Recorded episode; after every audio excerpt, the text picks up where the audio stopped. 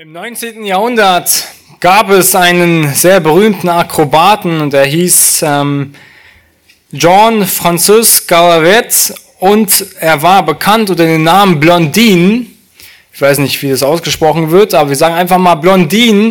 Er war bekannt für wirklich sehr ausgiebige Fähigkeiten, spektakuläre Dinge, die er so tat. Nun, was tat dieser Akrobat? Seine spekulärsten Kunststücke waren es, auf einem 300 langen Drahtseil über den Niagara-Fällen zu laufen, zu spazieren, 50 Meter über dem Wasser, auf einem Drahtseil. In einem seiner Kunststücke schob er einmal eine Schubkarre über dieses Drahtseil.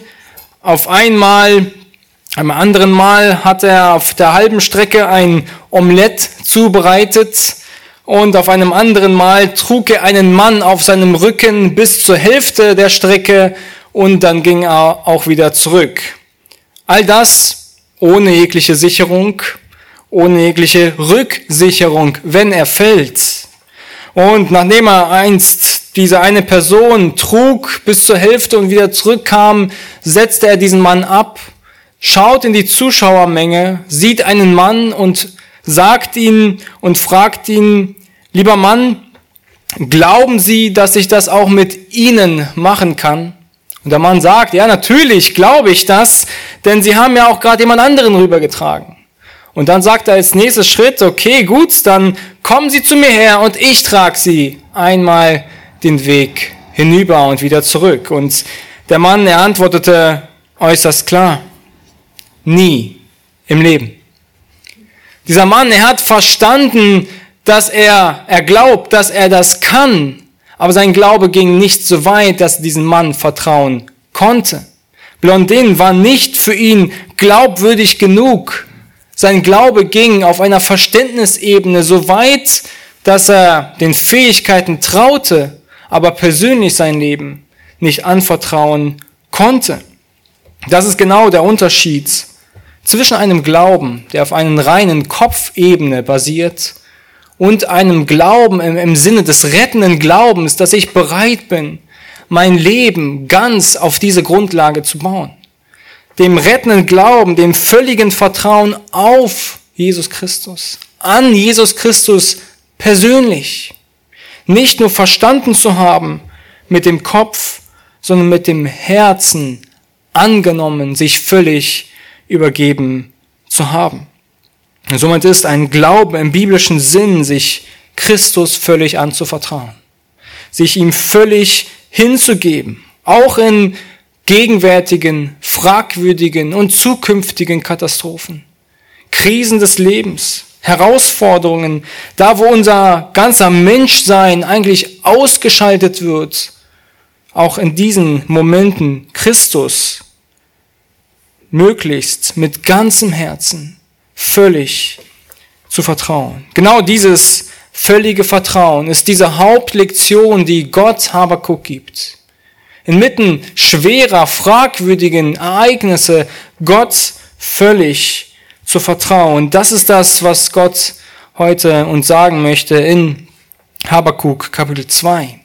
Solange ihr das Buch Habakuk im Alten Testament sucht und mit aufschlagt, im zweiten Kapitel möchte ich mit uns etwas Hintergrundwissen geben, was wir bereits gesehen haben, worum es sich in diesem Buch Habakuk überhaupt handelt. Habakuk als Prophet, er wirkte circa 620 bis 605 vor Christus in einer Zeit vor der Einnahme Jerusalems durch Nebukadnezar, das heißt vor der babylonischen Gefangenschaft. Und im ersten Kapitel haben wir bereits gesehen, dass Juda in einem sehr schlimmen Lage steckt. Sie waren Gott untreu, ungläubig. Anstatt Gottesdienst herrscht bei ihnen Götzendienst.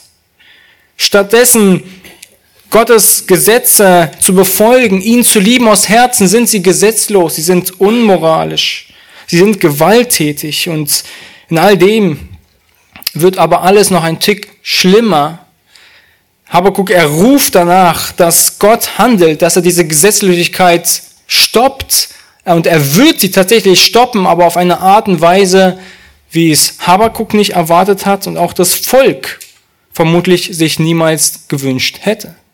Gott lässt es zu, dass Babylon das umliegende Volk Juda einnimmt, praktisch wie die Invasion, von der man so sprechen kann, das Volk vollkommen einnimmt, in Gefangenschaft nach Babylon führt und somit Gott zulässt, dass dieses Volk, Gottes Volk, gezüchtigt wird, zur Besinnung kommt. Wer ist wirklich ihr Gott? Wer kann ihnen wirklich helfen? Und dabei hat Gott immer in seinem Wort gewarnt, wenn wir uns von ihm abkehren, dann wird das nicht folgenlos für unser Leben bleiben. Wenn wir uns dem göttlichen Schutz entsagen, dann wird zweifelsfall sind wir auf keinem guten Weg. Und das ist das, was das Volk Israel in der Geschichte erlebt hat. Und Gott führte das Volk wieder zurück. Das ist das, was wir sehen im Alten Testament. Er führt sie wieder noch mehr zurück, aber erst nach Leid und Gefangenschaft. Das heißt, dem Propheten folgt auf Ratlosigkeit noch mehr Ratlosigkeit. Gott, er antwortet nicht so, wie er, wie der Habakuk oder auch wir es erwartet hätten. Und Gott lässt einem bösartigen Volk zu, ein Volk Gottes zu züchtigen. Wie kann das sein? Und das ist das, was wir im ersten Kapitel auch gesehen haben. Habakuk, er hat diese Frage, wie kann Babylon zum Gerichtswerkzeug werden? Und diese Frage ist das, was Habakuk beim letzten Mal gestellt hat. Und er hat diese Frage, wie kann ich das verstehen? Wie kann ich verstehen, wenn Gott etwas tut, was ich nicht nachvollziehen kann? Was ich nicht verstehen, was ich nicht begreifen kann? Und wie kann ich richtig reagieren? Wie kann ich richtig darüber denken? Und Gott, er antwortet Habakuk ab Kapitel 2, Vers 2 nochmals auf seine Fragen. Aber er antwortet auch hier wieder mit einer Lösung, mit einer Antwort, die der, wie der Prophet sicherlich wieder nicht erwartet hat. Aber Gott ergibt uns eine Antwort, die uns immer weiterhelfen wird. Die nicht immer direkt das Problem betrifft, die aber weit über das Problem hinausgeht und jegliches Problem lösen kann. Und so kommt Gott in seiner zweiten Antwort an Habakkuk ab Kapitel 2, ab Vers 2 zu der Antwort, nicht warum etwas passiert, was es, wie es passiert, sondern wie reagiere ich, wenn etwas passiert, das passiert. Das ist die grundlegende Antwort Gottes. Nicht warum etwas passiert, sondern wie reagiere ich, wenn etwas passiert? Wie reagiere ich, wenn tragische, fragwürdige Ereignisse mein Leben übermannen? Und das, was wir in Kapitel 2, Vers 2 lesen, ist, dass Gott ihm sagt, Gott vertrauen. Gott vertrauen. Sich auf ihn verlassen dass Gott alles zu seinem Zeitplan tut, unter seiner Kontrolle steht. Und das ist die wichtigste Botschaft, die wir zu lernen haben. Nicht alles verstehen zu wollen, zu können, sondern Gott in allen Ereignissen des Lebens völlig anzuvertrauen. Dass er pünktlich, rechtzeitig und richtig und gut handelt. Somit lasst uns den Text lesen, wir schauen uns heute Kapitel 2, Vers 4 an und ich möchte dem Kontext halber ab Vers 2 bereits lesen, wo Gott diese Antwort an Habakkuk beginnt. Und wir schauen uns heute bis Vers 4 an. Ab Vers 5 geht es dann weiter über das Gericht über Babylon, aber wir schauen uns heute zuerst mal die grundlegende Antwort an. Die Universallösung, ist das Evangelium im Alltag. Das ist das, was Gott den Habakkuk hier verheißt und gibt. Habakuk ab Kapitel 2, Vers 2. Da antwortete mir der Herr und sprach, schreibe die Offenbarung nieder und grabe sie in Tafeln ein, damit man sie geläufig lesen kann. Denn die Offenbarung wartet noch auf die bestimmte Zeit, und doch eilt sie auf das Ende zu und wird nicht trügen. Wenn sie sich verzögert, so warte auf sie, denn sie wird gewiss eintreffen und nicht ausbleiben. Siehe, der Vermessene, unaufrichtig ist seine Seele in ihm. Der Gerechte aber, er wird durch seinen Glauben leben. Gott ergibt Habakuk eine trostreiche Antwort. Er gibt dir nicht zuerst mal die Antwort, dass Babylon ab Vers 5 gerichtet wird für sein Tun, sondern er sagt ihm eine noch sehr viel wichtigere Antwort. Und zwar, leb im Vertrauen, im Glauben an mich. Und das ist das Herzstück des Buches Habakuk. Und es ist auch ein Pfeiler des Evangeliums für einen Gläubigen zu jeder Zeit.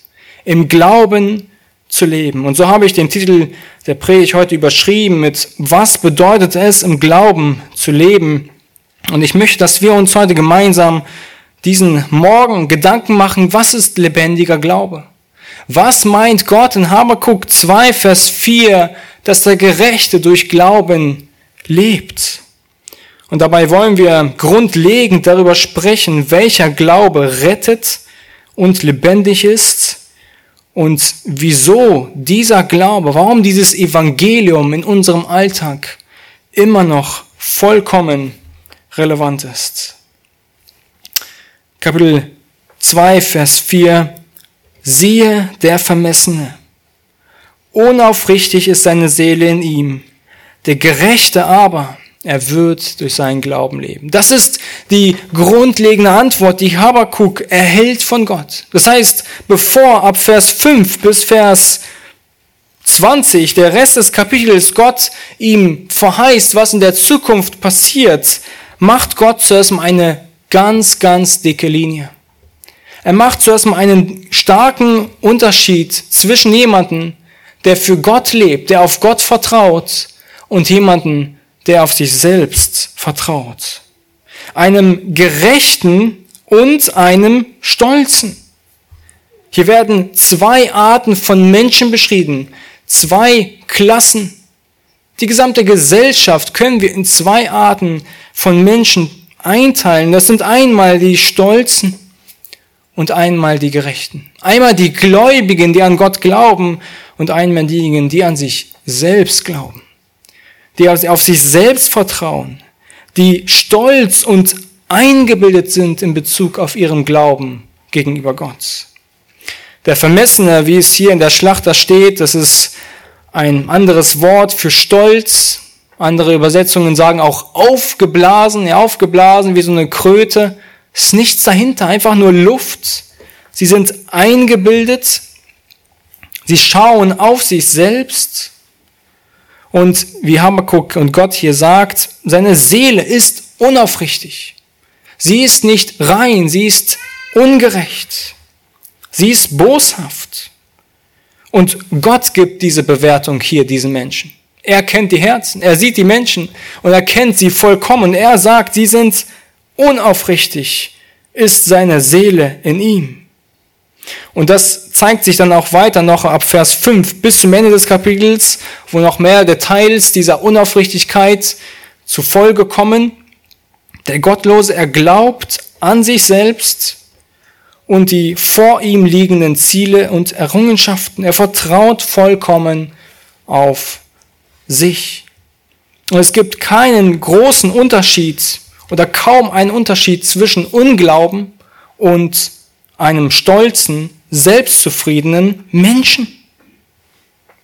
Der Stolze, er sagt in seinem Herzen, ich brauche Gott nicht. Ich brauche Gott nicht für die Rettung. Ich brauche keine Vergebung. Ich bin doch eigentlich ganz gut. Ich brauche keine Hilfe. Das ist das, was ein Ungläubiger in seinem Herzen sagt. Er sagt es vielleicht nicht aktiv, aber das ist das, was am Ende unterm Schlussstrich herauskommt. Er lebt nicht aus der Abhängigkeit Gottes. Deshalb sagt Jakobus auch in Kapitel 4, Vers 6, wo er über die hochmütigen Stolzen sagt, und er gibt auch hier diesen Unterschied und sagt, Jakobus 4, Vers 6, Gott widersteht den Hochmütigen, den Demütigen aber gibt er Gnade. Diejenigen, die sich in der Abhängigkeit sehen, sie brauchen den Herrn. Sie brauchen Gott. Und somit werden die Chaldäer als Stolze bezeichnet. Und gleichzeitig wissen wir, dass jeder, der nicht gläubig ist, genauso unter diese Kategorie Stolz, vermessen, unaufrichtig fällt und nicht den Titel gerecht und im Glauben lebend verdient. Ab Vers 5 sehen wir da weiter, um nur kurz vorwegzunehmen, dass Gott sagt, sie werden nicht leben. Er sagt, Vers 4 sagt er, sie werden nicht leben, aber Vers 5 sagt er, sie werden nicht bleiben, sie werden gerichtet. Sie stehen nicht unter Gottes besonderen Schutz und Segen und Führung inmitten aller möglichen Katastrophen, aller möglichen Krisen und auch insbesondere des zukünftigen Gerichts. Aber wenn wir uns jetzt hier die Frage stellen, nun, was ist denn dann überhaupt ein Christ? Ist ein Christ wirklich so viel besser? Ist, warum ist ein Christ dann jemand, der als gerecht bezeichnet wird und jemand, der im Glauben lebt? Sind das einfach nur Menschen, die es besser geschafft haben? Nun, die Schrift ist ja klar. Nein. Und das sehen wir jetzt in den nächsten nachfolgenden Aspekten des lebendigen Glaubens. Christ zu sein heißt es gerecht zu sein, aber es ist nicht unsere Gerechtigkeit. Es ist nicht unser Verdienst, sondern dieser Titel, diese Gerechtigkeit, die Gläubigen zugerechnet ist, ist eine fremde Gerechtigkeit. Es ist nicht unsere Gerechtigkeit. Sie basiert auf einer gnädigen Zurechnung von Jesu Gerechtigkeit. Somit, was bedeutet es, im Glauben zu leben? Erstens, Glaube schaut auf Christus als die einzige Rettungsmöglichkeit. Glaube schaut auf Christus als die einzige Rettungsmöglichkeit. In ihm ist allein die Hoffnung. Und das, was die Gläubigen zu Habakuks Zeiten taten, ist auf das Kreuz nach vorne zu schauen. Ja, sie, das Kreuz war noch nicht vollbracht, Jesus ist noch nicht geboren, aber sie schauten auf dieses Opfer voraus, dass es passieren werden. Und das war ihr Glaube. Ihr Gegenstand ihres Glaubens war die Gerechtigkeit eines Erlösers, eines Lammes, das noch sterben soll und wird. Und darauf ruhte ihre Erlösung. Und das, was wir heute als Zeitalter der Gemeinde tun, wir schauen zurück. Schauen zurück auf das, was Christus für uns vollbracht hat. Paulus er gebraucht diesen Vers 4 zweimal im Neuen Testament und einmal davon im Römerbrief im Kapitel 1, Vers 16 bis 17. Römer 1, Vers 16 bis 17, da schreibt er, denn ich schäme mich des Evangeliums von Christus nicht, denn es ist Gottes Kraft zur Errettung für jeden, der glaubt, zuerst für den Juden, dann auch für den Griechen, denn es wird darin geoffenbart, die Gerechtigkeit Gottes aus Glauben zum Glauben, wie geschrieben steht, der Gerechte wird aus Glauben leben. Gerechtigkeit wird zugerechnet. Es ist nicht unsere Gerechtigkeit. Es ist eine fremde Christi Gerechtigkeit. Zweitens, was wir sehen, ist, dass lebendiger Glaube, er beruht noch ferner auf der Zurechnung der Gerechtigkeit Jesu. Wie wir bereits gesehen haben, es ist Gottes Kraft zur Rettung für jeden. Christus wurde zur Gerechtigkeit für uns und somit ist es eine gnädige Zurechnung der Gerechtigkeit Jesu, weil sie uns nicht zusteht. Es ist eine Gnade, gerechtfertigt zu sein. Es ist eine Gerechtigkeit, die gnädig ist, weil sie nicht auf Werken basiert, nicht auf guten Taten. Es ist eine Gerechtigkeit, die gnädig ist, weil sie Gottlosen gewährt wird, nicht irgendwelchen Leuten, die Gott, die sündlos sind, die es ja nicht gibt, sondern Gottlosen, die vollkommen in Sünde geboren sind. Das bezeugt auch Paulus in Galater 3, Vers 10. Er sagt, Galater 3, Vers 10 bis 11, denn alle, die aus Werken des Gesetzes sind, die sind unter dem Fluch. Denn es steht geschrieben, verflucht ist jeder, der nicht bleibt in allem, was im Buch des Gesetzes geschrieben steht, um es zu tun. Dass aber durch das Gesetz niemand vor Gott gerechtfertigt wird, ist offenbar, denn der Gerechte wird aus Glauben leben. Alle stehen unter dem Fluch des Gesetzes. Warum? Weil sie es nicht vollbringen können. Sie können dadurch keine Gerechtigkeit erlangen. Allein das Schauen, das Vertrauen, das Glauben an Christus rechnet uns Gerechtigkeit, seine Gerechtigkeit zu und nimmt unsere Ungerechtigkeit hinweg. Das heißt, die äußerste Frage ist, wenn du zu dem Gerechten gehören willst, der vor Gott als genehmigt gilt, dann ist das nur möglich durch eine Glaubensbeziehung zu Gott. Es ist unmöglich. Kein Leben sonst so gut, kein Leben nach dem Gesetz, sonst irgendwelche Taten. Du wirst, du stehst unter dem Fluch, du kannst es nicht vollbringen. Du kannst nur durch die fremde Gerechtigkeit Christi gerettet werden. Verstehst du, dass du durch fremde Gerechtigkeit gerettet werden musst? Und Martin Luther war derjenige, der zu Beginn der Reformation gläubig wurde, nachdem er genau das verstanden hat. Er schreibt in einigen Worten, ähm, Zitat, Bevor mir diese Worte in den Sinn gingen, hasste ich Gott und war wütend auf ihn, weil er uns Sünder nicht durch das Gesetz und das Elend des Lebens erschreckte, unsere Folter durch das Evangelium noch weiter verstärkte. Aber als ich durch den Geist Gottes diese Worte verstand, die Gerechten werden aber durch Glauben leben, dann war ich wiedergeboren. Wie ein neuer Mann, ich trat durch die offenen Türen in das Paradies ein. Er versuchte aus eigenen Kräften irgendwie sich Gott zu nahen, bis er verstand, unmöglich. Nur durch Glauben, nur durch sich selber zurückstellen, sich erkennen, ich bin hilflos. Nur Gott kann mich retten, wurde er gerettet und kam zum lebendigen Glauben. Es gibt keine anderen Quellen von Gerechtigkeit, die uns irgendwie als Rettung zugerechnet werden können.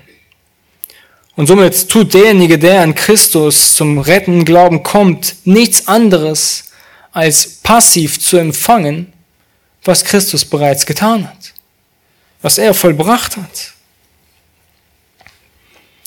Drittens, lebendiger Glaube, er gründet sich auf Wissen aus Gottes Wort. Glaube, er gründet sich auf dem Wissen aus Gottes Wort. Und daran erinnert auch Gott Habakkuk in Vers 2, in Kapitel 2, Vers 2, da sagt er, schreibe die Offenbarung nieder und grabe sie in Tafeln ein, damit man sie geläufig lesen kann. Gott sagt Habakkuk, es ist von äußerster Wichtigkeit, was ich zu sagen habe. Darauf dürft ihr euer Leben bauen, darauf dürft ihr euch verlassen. Das ist das, was glaubwürdig ist. Meine Zusagen im Wort. Halte sie fest, halte sie im Verständnis. Und das gläubige Verständnis, das Glaube, irgendwas ist, wenn man nicht genug Kenntnis besitzt, liegt in der Bibel völlig fern. Ja, habt ihr schon mal, vielleicht habt ihr das schon mal gehört, ja, wenn man einfach sagt, ja, ich weiß es ja gar nicht und äh, ähm, ich, ich weiß auch nicht, auf welcher Grundlage oder was ich tun kann, aber ich glaube es einfach. Ich habe gar keine Kenntnis, aber ich glaube es einfach blind. Wie so ein Sprung ins Dunkel. Die Bibel beschreibt Glaube nicht als Sprung ins Dunkel, wie es einige beschreiben, wie man auch sagt, ja, in der Kirche kann man ja glauben. In der Kirche, in der Gemeinde des lebendigen Gottes glauben wir sehr viel, was wir wissen. Und das gründet sich alles auf dem, was Gott uns gesagt hat, was wir in seinem Wort lesen dürfen. Hebräer 11, Vers 1. Hebräer 11, Vers 1. Es ist aber der Glaube eine feste Zuversicht. Es ist nicht eine unsichere Zuversicht. Eine feste Zuversicht auf das, was man hofft. Eine Überzeugung von Tatsachen, die man nicht sieht. Tatsachen. Wir sind überzeugt von Tatsachen, die wir in dem Wort Gottes lesen. Und dazu gehört einmal die Tatsache, dass jemand starb und uns Rettung anbietet. Galater 2, Vers 16 lesen wir dazu. Doch weil wir wissen, dass der Mensch durch das Gesetzeswerke nicht gerecht wird, sondern durch den Glauben an Jesus Christus, so glauben wir an Christus Jesus. Doch weil wir wissen, ja, das ist eine Überzeugung, es ist nicht einfach ein blindes Glauben. Paulus sagt auch über die Auferstehung, wir werden auferstehen, weil Christus auferstanden ist. So sagt er da in Römer 6, Vers 9, da wir wissen, dass Christus auferstanden ist. Deshalb werden auch wir auferweckt. Und in Römer 10, Vers 17 sagt Paulus, demnach kommt der Glaube aus der Verkündigung, die Verkündigung aber durch Gottes Wort. Worauf baut dein Glaube heute? Auf welches Wissen, auf welchen Tatsachen? Baut er und gründet er sich auf Gottes Wort oder worauf gründet er sich? Glaube beruht nicht auf irgendwelchen Gefühlen, irgendwelchen Ereignissen, sondern sie muss hier mit dem Wort Gottes übereinstimmen. Du musst hieran glauben, was es, was Gott in seinem Wort zu sagen hat. Die Grundlage für lebendigen Glauben ist Vertrauen auf Gott und sein Wort, auf seinen Zusagen über das Evangelium. Und Gott gibt uns in der Bibel ein Reichtum an Hoffnungspfeilern, worauf wir unseren Glauben bauen dürfen, stärken dürfen, immer wieder zurückkommen können, um auch im Sturm zu trotzen. Und auch wenn vielleicht heute der Glaube noch nicht so weit ist, dann dürfen wir auch Gott darum bitten. Das, was Gott in seinem Wort auch sagt, ist, dass lebendiger Glaube, es ist eine Gabe Gottes. Wir dürfen da, wo uns der Glaube fehlt, wo wir sagen, ich kann das nicht glauben oder mir fehlt der Glaube. Wir dürfen Gott darum bitten, Herr, schenk mir diesen lebendigen Glauben.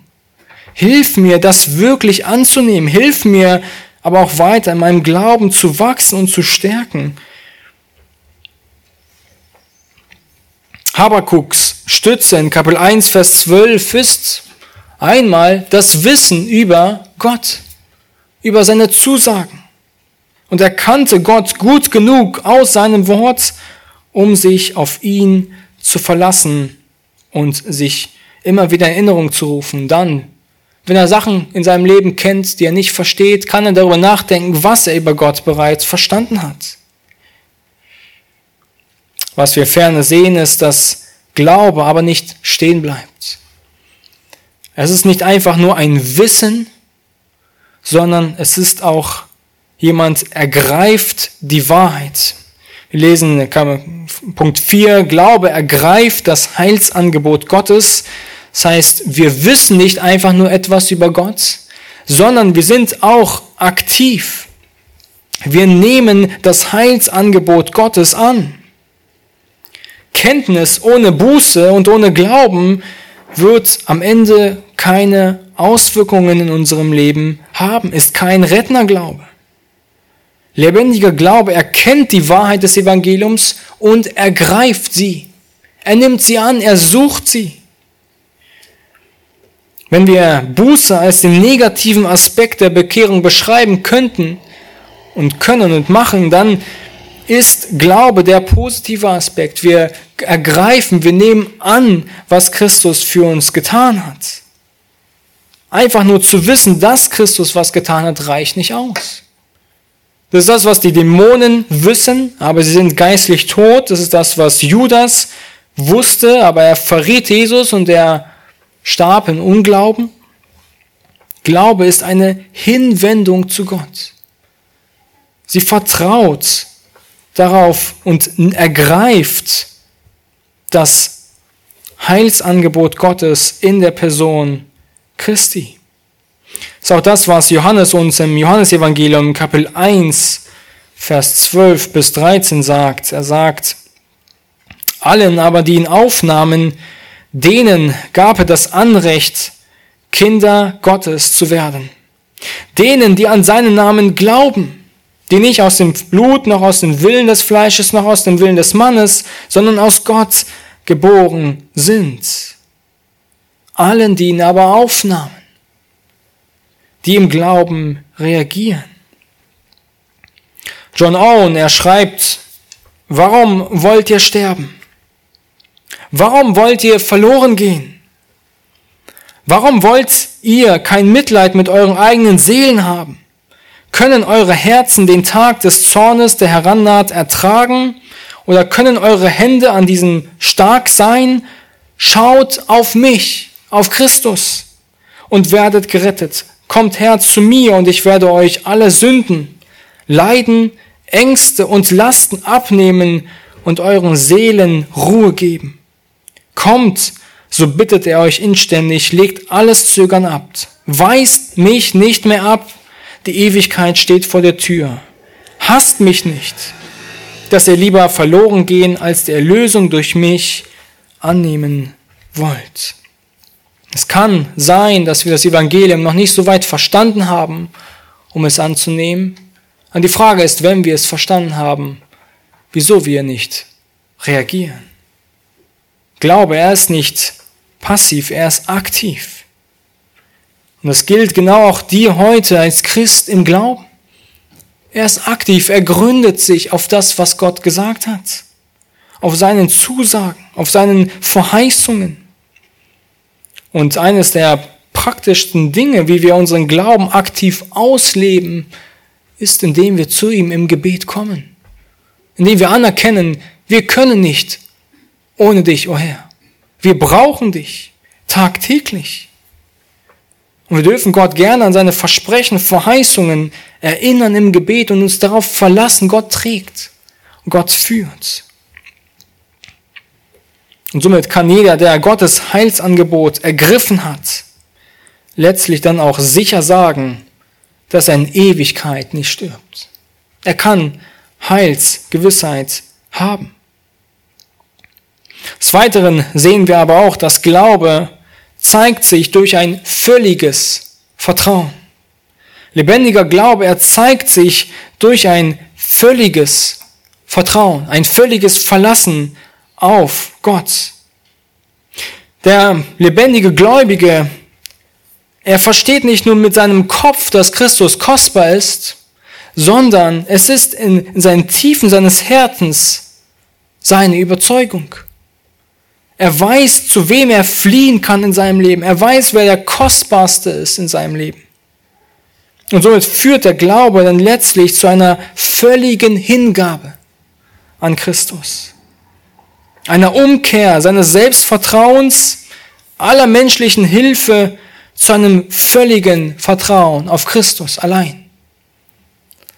Paulus, er beschreibt in Philippa 3 seine Bekehrungsgeschichte und er beschreibt sich, wie er von einem, von einem Menschen, der auf sein eigenes Leben vertraut hat, auf seine Errungenschaften, auf all seine Privilegien, auf seine religiösen Übungen und der Gerechtigkeit, die er darin sich dachte zu erwerben, abgewandt hat, sich dem völlig entsagt hat und nun völlig auf Christus und auf das, was er getan hat, verlässt.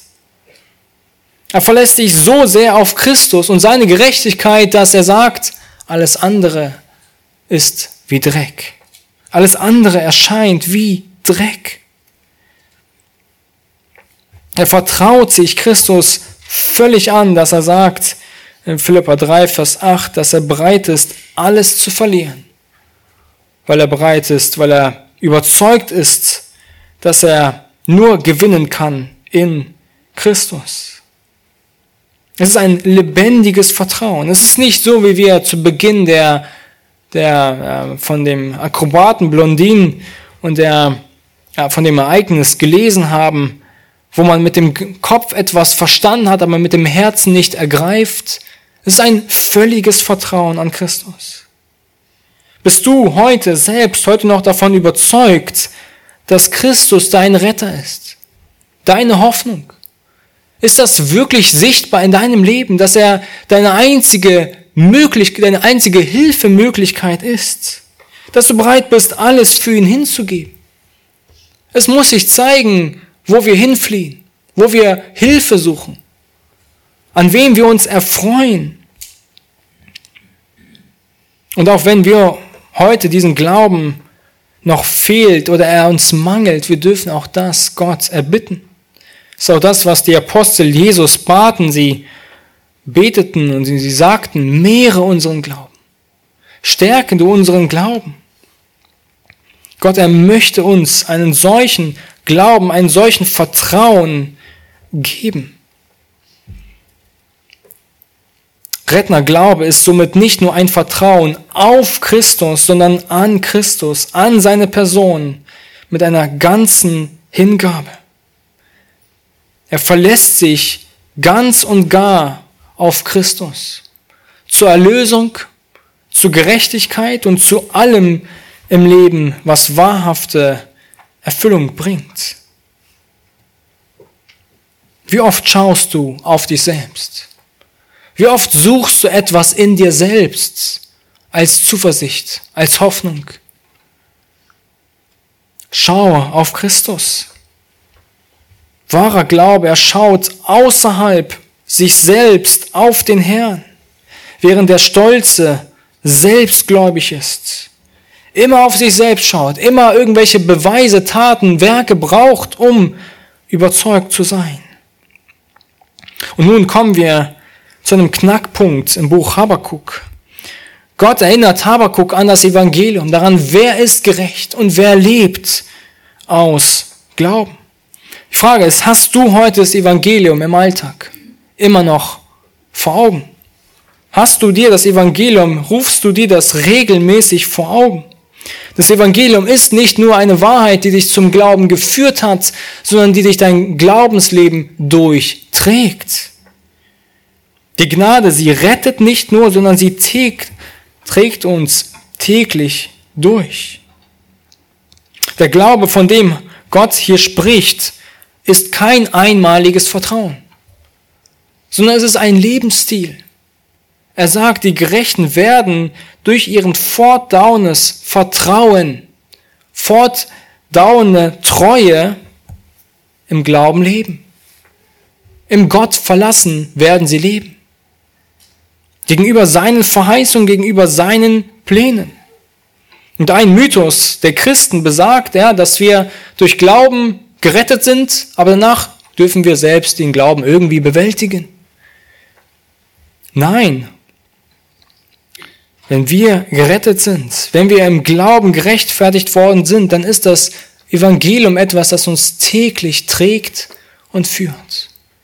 Meine eigene Unfähigkeit zu erkennen und sie Gott zu bekennen und immer wieder zu ihm zu fliehen. Sich täglich, heute, morgen, übermorgen, stetig bewusst zu sein, ich brauche Christus.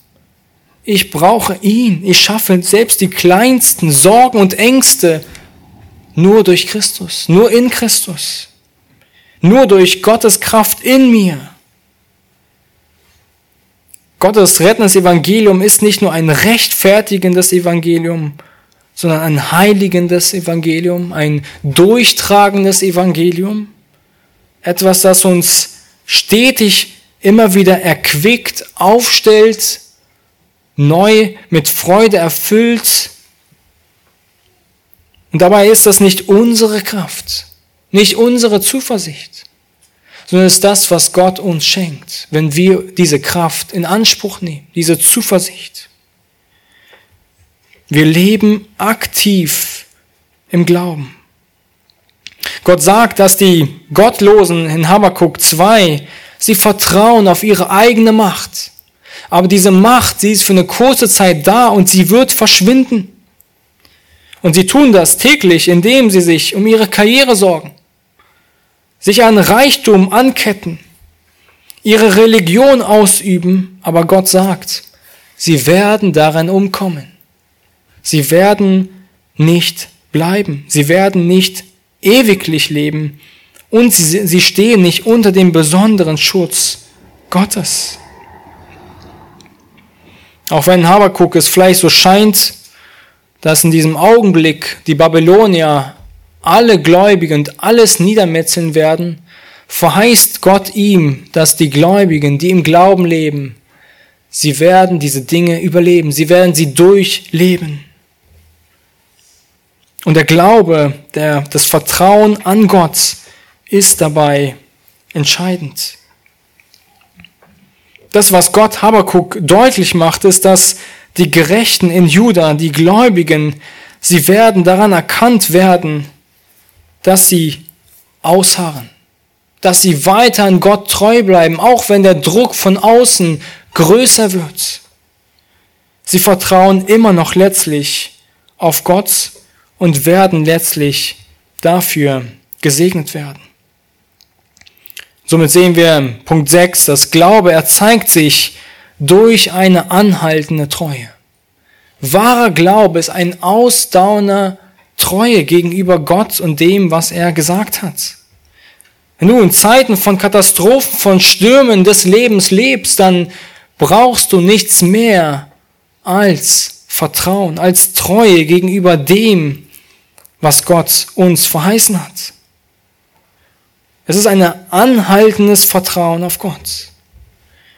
Gottes Volk, es wird dazu aufgefordert, in all diesem ganzen Unterdrückung der Babylonier weiterhin treu zu bleiben, weiterhin Gott zu vertrauen.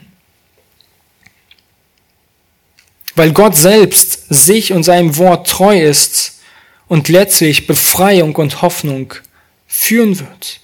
Sie leben in einer Zeit der Dunkelheit, der Ungerechtigkeit und es bedarf ein wenig Geduld, ein wenig Ausdauer. Und Gott schenkt Licht, Gnade und Segen. Inmitten der Mühle, in der Habakuk durch diese bevorstehende Invasion der Babylonier steckt, soll er weiterhin an Gott festhalten. Und tatsächlich ist das nicht immer einfach, treu zu bleiben an Gott zu glauben, wenn der Glaube an Gott mit Unbequemlichkeiten einhergeht. Mit Fragen, mit vielleicht sogar Sinnlosigkeit, mit Leid, mit Verfolgung. Und es können auch Momente kommen, in denen du vielleicht dir die Frage stellst, ob das nicht alles völlig Quatsch sei, dass ich an Gott vertraue und ihm weiterhin treu bin. Aber genau in diesen Momenten ist der Glaube der Schlüssel dieses Vertrauen an Gott der Schlüssel, um sich selber wach zu rütteln und sich bewusst zu machen, möchte ich auf mich selber vertrauen oder an das, was Gott gesagt hat? Möchte ich mich an ihm festhalten, dass er alles zur rechten Zeit auf die rechte Weise vollbringt? Oder möchte ich lieber ja, die Sachen selbst in die Hand nehmen und meinem Verstand vertrauen? Was denkt ihr, was Noah wohl durchgemacht hat? Noah, ein Mann Gottes, der den Auftrag erhält, eine Arche zu bauen. An einem Ort, an dem es weit und breit kein Wasser gibt. Zumindest nicht auf diese, in diesen Dimensionen, wofür man eine, ein riesiges Schiff braucht. Es gab sicherlich noch nie solchen Regen, der ein solches Schiff bedarf, noch nie einen solchen Sturm, um überhaupt sich irgendwo in Schutz zu suchen. Es war überhaupt gar keine Notwendigkeit dafür da, aber Gott gibt ihm den Auftrag und was tut Noah? Er hält sich an Gottes Wort, lebt in Glauben, treu mit Ausdauer und tut das, was Gott ihm aufgetragen hat. All das im Verlassen darauf, dass Gott nicht lügt, dass Gott nicht irgendwas befiehlt, was nicht irgendwie Sinn macht sein Glaube oder welchen, welchen Glauben braucht man in diesem Sinne? Es ist kein Glaube, der einfach nur ein trockenes und warmes Gefühl ums Herz hatte. Es war eine feste Überzeugung und dem Festhalten an Gott. So sagt er, lesen wir in Hebräer 11, Vers 7 von Noah. Hebräer 11, Vers 7 lesen wir davon, durch Glauben. Ja, man kann auch sagen, durch seine anhaltende Treue gegenüber Gottes Zusagen. Durch Glauben baute Noah, als er eine göttliche Weisung empfangen hatte über die Dinge, die man noch nicht sah, von Gottes Furcht bewegt, eine Arche zur Rettung seines Hauses. Durch ihn verurteilte er die Welt und wurde ein Erbe der Gerechtigkeit aufgrund des Glaubens. Durch ein stetiges Vertrauen, durch stetige Treue gegenüber Gott Auch dann, wenn es scheinbar eine bessere Lösung irgendwie gibt, sie aber nicht kommt oder ich auf mich selbst irgendwie mehr verlassen möchte. Gott, er beginnt auf Habakuks Hilfeschrei in Kapitel 2 nicht mit der Lösung über dem Gericht über Babylon. Er beginnt nicht mit der Medizin, die Habakuk erwartet hat, sondern Gott, er beginnt mit der Universalmedizin. Und das ist das Evangelium. Gott weiterhin treu zu vertrauen. In ihm liegt die Kraft, die Stärke, die Hoffnung. Im Glauben zu leben, mit Ausdauer an Gott sich festzuhalten nicht sich selbst zu vertrauen, sondern dass Gott rechtzeitig wirken wird. Alles zur rechten Zeit gut und richtig tut. Und sicherlich wollen wir oft alles unter Kontrolle haben, alle Umstände, alle Ursachen, alle Ausgangsszenarien, Lösungen und Antworten haben. Aber wir dürfen wissen, dass Gott sie alle hat. Wir werden sie nicht immer haben, aber wir dürfen uns verlassen an den, der sie besitzt. Nicht in dir liegt die Sicherheit, sondern die Sicherheit liegt in dem, der alle Umstände kennt, weiß und zur rechten Moment tun wird. Glaube ist eine anhaltende, ausdauernde Treue gegenüber Gott. Und zuletzt sehen wir, dass Glaube erträgt uns durch, durch gegenwärtige Krisen. Glaube trägt durch gegenwärtige Krisen. Gott ersagt Habakuk, dass Glaube nicht nur die Medizin, die Kraft, die Quelle ist, um irgendwie in, in der Zukunft gerechtfertigt zu sein, sondern sie ist die Medizin für gegenwärtige Krisen. Sie ist das, was uns Trost gibt, uns Quelle und Kraft gibt, um durch alle Zeiten des Lebens durchzugehen. Und deshalb ist der Christ auch aufgerufen, durch Glauben zu leben. Nicht durch irgendwelche Andachten, nicht durch irgendwelche Werke oder aus irgendwelchen Gefühlen zu leben. Oder einige Christen, sie leben aus Umständen heraus und darauf beruhen ihre gegenwärtige, ja, ihr, ihr gegenwärtiges Verlassen und ihre Freude, sondern allein in dem, in meiner Beziehung, die ich zu Gott besitze. Auf dem, was er ist, auf seine Verheißungen. Und ja, wir stärken unseren Glauben durch Gottes Wort, durch das Lesen von Andachten, durch Gemeinschaft, aber all diese Dinge sind gefährlich ohne Glauben, ohne Vertrauen, ohne eine persönliche Beziehung zu Gott. Der Glaube ist lebendig und er trägt uns durch gegenwärtige Krisen, auch der Inflation. Sind steigende Preise in meinem Land, weiß ich nicht, wie ich die nächsten Jahre mit dem Gehalt überleben soll, weiß aber der Glaubende, dass Gott in der Schwachheit mächtig ist. Er vertraut sich Gott an. Ist jemand nahes Angehörige oder jemand selbst schwer erkrankt, weiß ich nicht, wie das ausgehen kann, wie das behandelt werden kann, aber der Glaubende, er weiß, dass Gott in seiner Allmacht, Wissenheit alle Umstände in seinen Händen hält. Leide ich unter Versuchungen im Kampf gegen Sünde? Leide ich im, im Druck meines Christseins?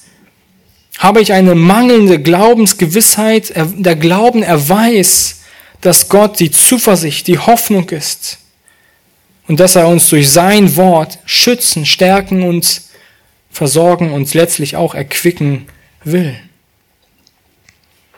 Wir wissen nicht, was Gott alles weiß, aber wir können wissen, dass Gott alles weiß und dass er alles unter Kontrolle hat. Und das ist das, worauf du dich verlassen kannst.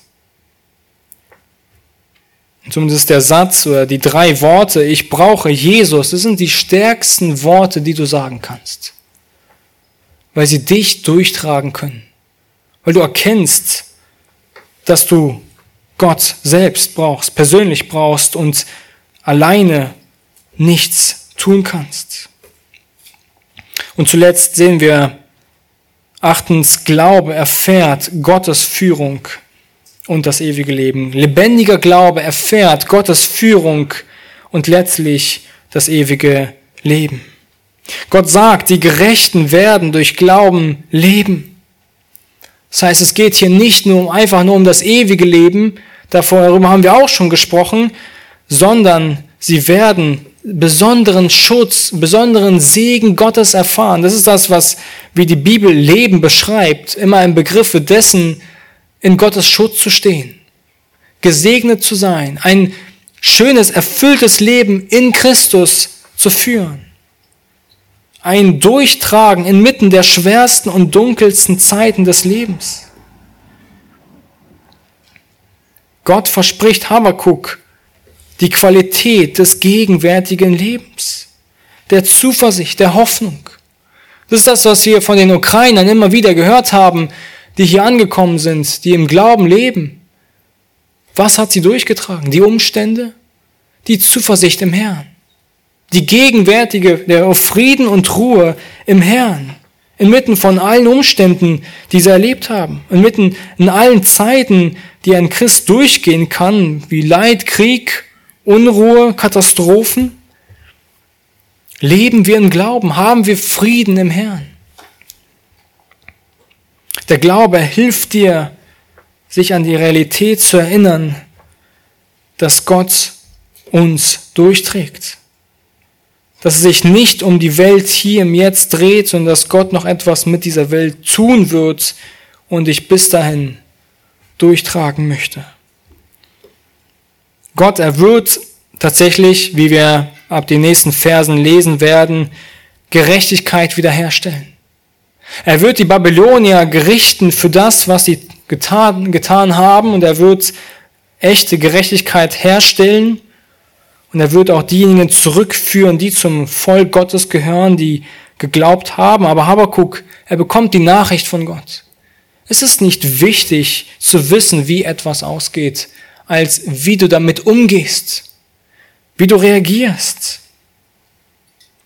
Glaube, er wird belohnt durch ewiges Leben und zeitlichen Segnungen des inneren Friedens, der wahrhaften Erfüllung der Kraft und Hoffnung in allen Lebenslagen.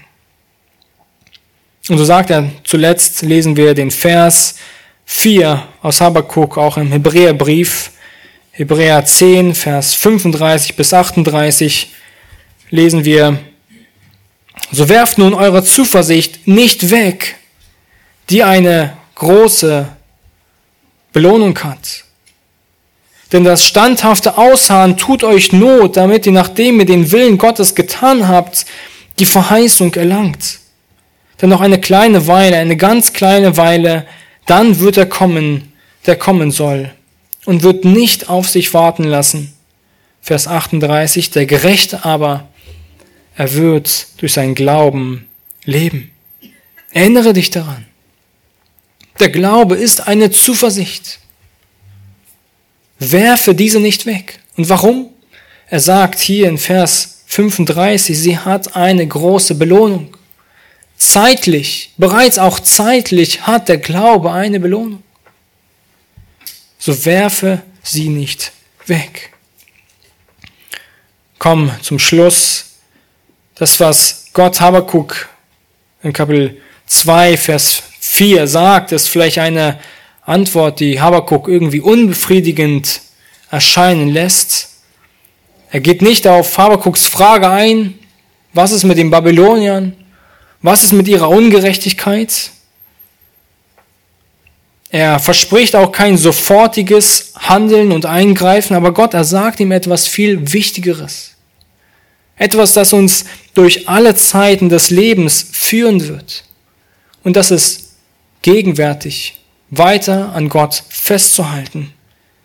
Ihm treu zu sein, der unerschütterlich treu ist.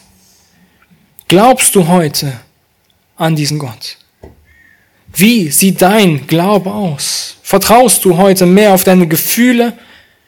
Deutest du Gottes Handeln eher an den fragwürdigen Dingen in deinem Leben oder Vertraust du ihm persönlich, dass er genau das, was er sagt, auch ist?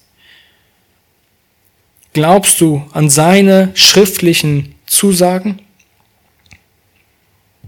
Gott, er weiß, welche Probleme in unserem Herzen die größten Probleme sind. Und allzu oft ist es, dass Gott vertrauen, das im Glauben leben.